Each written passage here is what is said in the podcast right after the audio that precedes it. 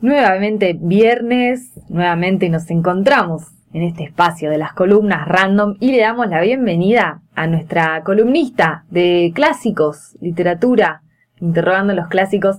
Le damos la bienvenida a Paula Adamo Núñez.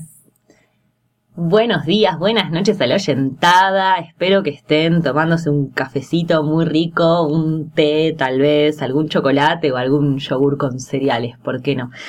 Eh, viernes, me encanta que los días viernes sea mi día, porque me, gusta mucho imaginar eh, mentes ávidas de estímulo, por así decirlo. Después de toda la semana trabajando, eh, un caramelito de literatura es un placer eh, traer para, para la oyentada. Así que muy contenta, Luli. Me encanta. Bueno, sí, a mí también me encanta que estés los viernes porque es tal cual vos decís, el caramelito del literario que funciona como el postre semanal de nuestras columnas random. Así que ya hablamos de todo, ya hablamos de género, ya hablamos de minería, ya hablamos de clima. Bueno, llega el viernes y hablamos de literatura eh, y hablamos de clásicos y también los interrogamos. Me pregunto qué vamos a interrogar hoy. Bueno, hoy traje eh, un despliegue. Traje a José Pablo Feynman con Últimos Días de la Víctima. Eh, Feynman nació en el 43 y tiene 78 años. Em, mira, este me lo regaló mi hermano. Em, mi hermano es una persona muy respetable, es un hombre que va a regalar libros que sepa que van a gustar, eh, es una persona que le gusta mucho la música uruguaya, eh, es un clásico. Podemos decir que mi hermano es un poco un tipo muy normal.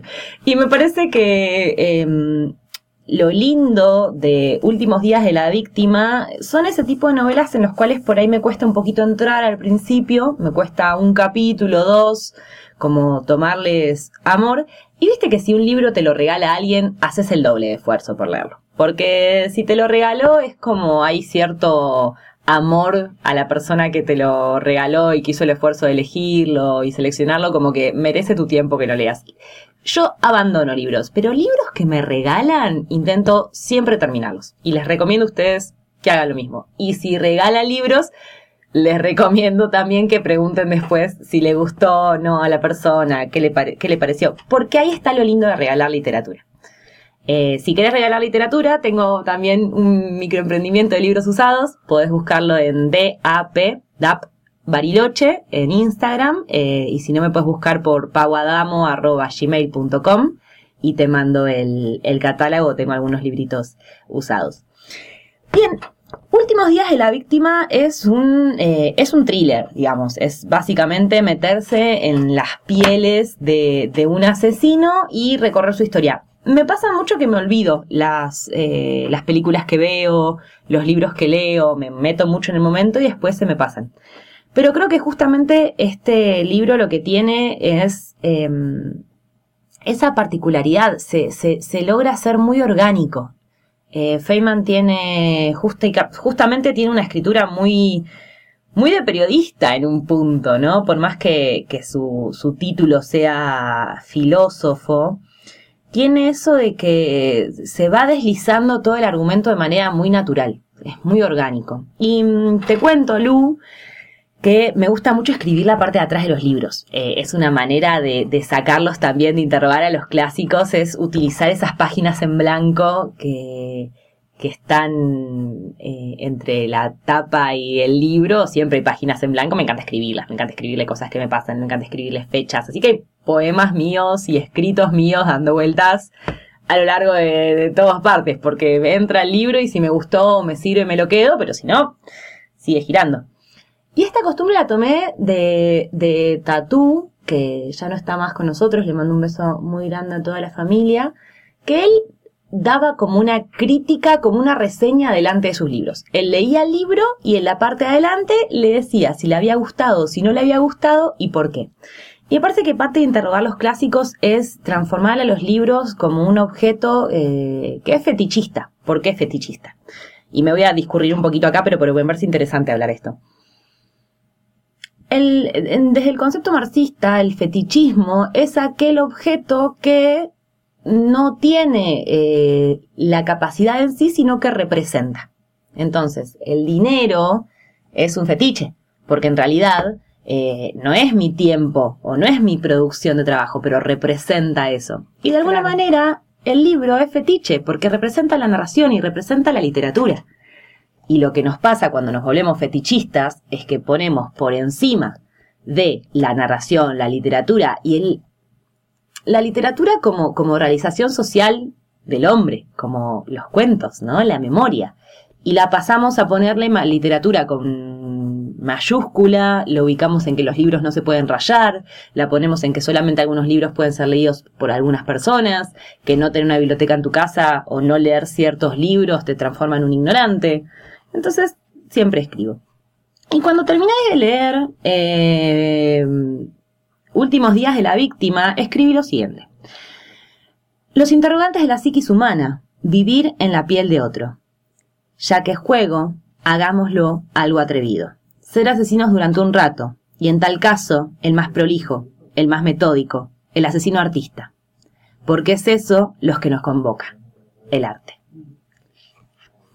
Y creo que justamente eso es todo lo que puedo decir de últimos días de la víctima. Así que los invito a que si les gustan las historias de, asesinatos y de asesinos seriales y si son de ver las películas de Niam Nilsson, que basta por Dios Niam de perder a tu hija, lean eh, Últimos días de la víctima porque se van a súper enganchar.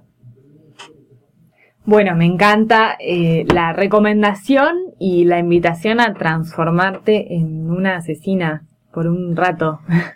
Sí, eh, es raro, ¿viste? Porque entras en el límite fino de la justificación también a veces. Entonces la literatura, cuando siempre hablamos de qué temas y cómo se tratan en cuanto al morbo, pensando en Susan Sontag, por ejemplo, con Ante el dolor de los demás, em, cuando el morbo que hemos hablado en otro momento esto, supera al mensaje, que lo hemos hablado con, con Gaspar Noé y sus películas, lo hemos hablado con, con autores... Eh, con Gabriel García Márquez. Con Gabriel García Márquez lo hablamos, esa columna. Entonces, bueno, hay que tener cuidado porque cuando el morbo supera eh, el, puente de la literatura, digamos, la lectura crítica, eh, cuando el arte termina justificando un asesino, ya pasamos un poco el límite. Pero definitivamente parece que eh, Últimos días de la víctima em, está muy bien. es un libro que está muy bien, es literatura que se deja... Es un caramelito. Por ahí no es de eh, los, los clásicos, pero sí me parece que eh, Feynman lo tenía que traer como autor eh, y es impecable. Lo que tiene es que es impecable su escritura. Entonces, para quienes les gusta, para los tipos muy normales, como mi hermano, creo que es una gran recomendación. Y para los que no somos tan normales, eh, también acercarse a esa transmutación, como diría Girondo, está buenísimo. Y acá hago un salto y te traigo lo que creo que va a ser un nuevo clásico, que es eh, Sacheri, Eduardo Sacheri. Más conocido por ser el escritor de eh, la famosa película eh, El secreto de sus ojos y La Odisea de los Giles. Sacheri nace en 1967. Em, he escuchado mucho por ahí compararlo con Fontana Rosa. Decir que es el nuevo Fontana Rosa. Yo no creo eso.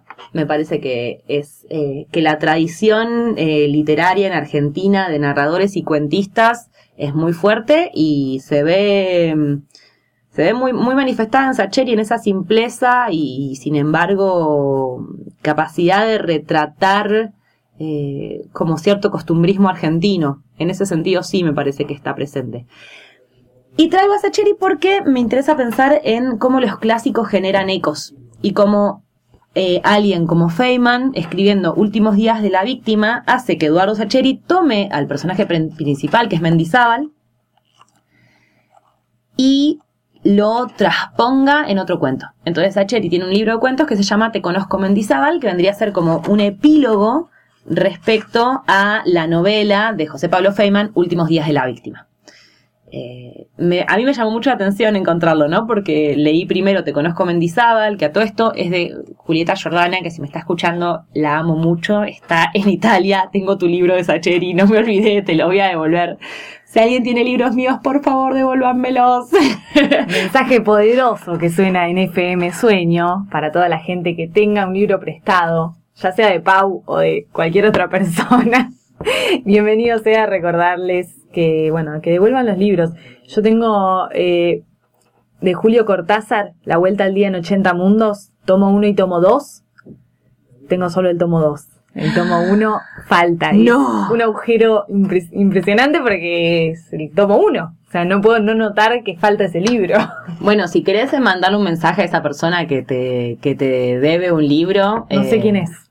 No, no, pero digo, los oyentes que por ahí quieren utilizar este espacio para, vamos a hacer como un... eh, servicio a la comunidad. Servicio a la comunidad respecto a devolución de libros. Así que mandad el mensaje si tenés el libro y no sabes de quién te lo prestó, o si eh, tenés el libro a alguien y si lo querés devolver, o si te acordás que se lo prestaste y querés reclamarlo. Servicio a la comunidad, devolución y préstamo de libros. Es un mensaje de Radio Sueño. Volvemos a la columna interrogando los clásicos. Eh, bien, de Eduardo Sacheri, por ahí más que hablar, eh, lo traía sobre todo pensando esto, ¿no? Como los clásicos generan eh, Repercusión. repercusiones. El otro día leía que hay una versión del Quijote de Adela Bach, Ba- nunca sé cómo pronunciarlo, Bach, Bach, que es una gran escritora de dramaturgia que a mí me sirve muchísimo para trabajar en la secundaria. Ella trabaja mucho con eh, como los dobles sentidos de, las palabras. Entonces, bueno, tiene vamos a la calle con esa, eh, y juega con el nombre con esa y con el la preposición con más eh, esa. Entonces, bueno, hace toda una novela respecto a eso, muy literario, que me parece que está buenísimo. Pero digo, esto de los ecos. Y mm, te quería traer entonces solamente una primera partecita del cuento Encuentros clandestinos de Sacheri. Eh, y después vamos a seguir leyendo, porque como esta nueva propuesta también trae un poquito de literatura local, después vamos a hablar un poquito de, Luisa Pelufo. Pero te traigo primero la primera parte de Encuentros clandestinos de Sacheri, porque me parece que esto es prosa lírica. Es decir, es un inicio de un cuento, pero suena como poesía. Encuentros clandestinos. Desconozco el motivo, pero siempre me han importado sobremanera las historias de amores inconclusos, truncos, fracasados. No solo los propios, sino también los ajenos. Siempre me han conmovido con su osamenta descomunal de esperanzas dilapidarias, de palabras perdidas, de paraísos negados para toda la vida. Y voy de nuevo porque vale la pena. Desconozco el motivo, pero siempre me han importado sobremanera las historias de amores inconclusos, truncos, fracasados. No solo los propios, sino también los ajenos. Siempre me han conmovido con su osamenta descomunal de esperanzas dilapidadas, de palabras perdidas, de paraísos negados para toda la vida. Las historias de amor y las historias de desamor son un clásico definitivamente de la literatura. Bueno, Lu, hoy eh, de literatura local te traje a Luisa Pelufo, eh, que nació en el año 1941, el 20 de agosto, mira, un día antes que yo.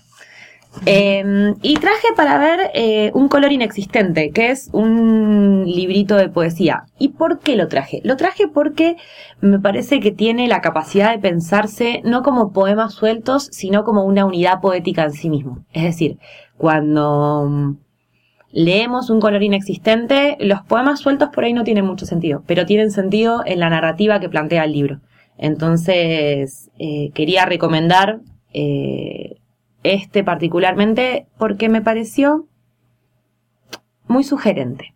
La palabra que voy a elegir es sugerente, creo que no llega a decir nada y sin embargo queda clarísimo de qué está hablando. Para invitarte solamente te voy a leer un, un poema que se llama La mujer. La mujer. La mujer está sola en la casa. Su cuerpo almacena un olor tibio a dulce, espesándose en la cocina.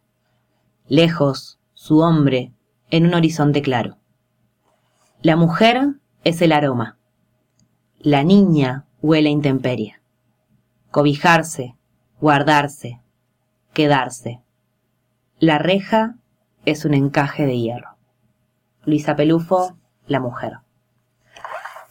Si estás escuchando y te gustó lo que hago, eh, mi nombre es Paula Damo Núñez, doy talleres de escritura creativa, doy clases de lengua y literatura y también hago acompañamiento moral de tesinas relacionadas con humanidades. Si quieres contactarte conmigo, lo puedes hacer en las redes de Instagram como Pauadamo o DAP DAP Bariloche y si no, pauadamo arroba gmail.com. Estás escuchando FM Sueño y esta es una de las columnas random. Hasta la próxima.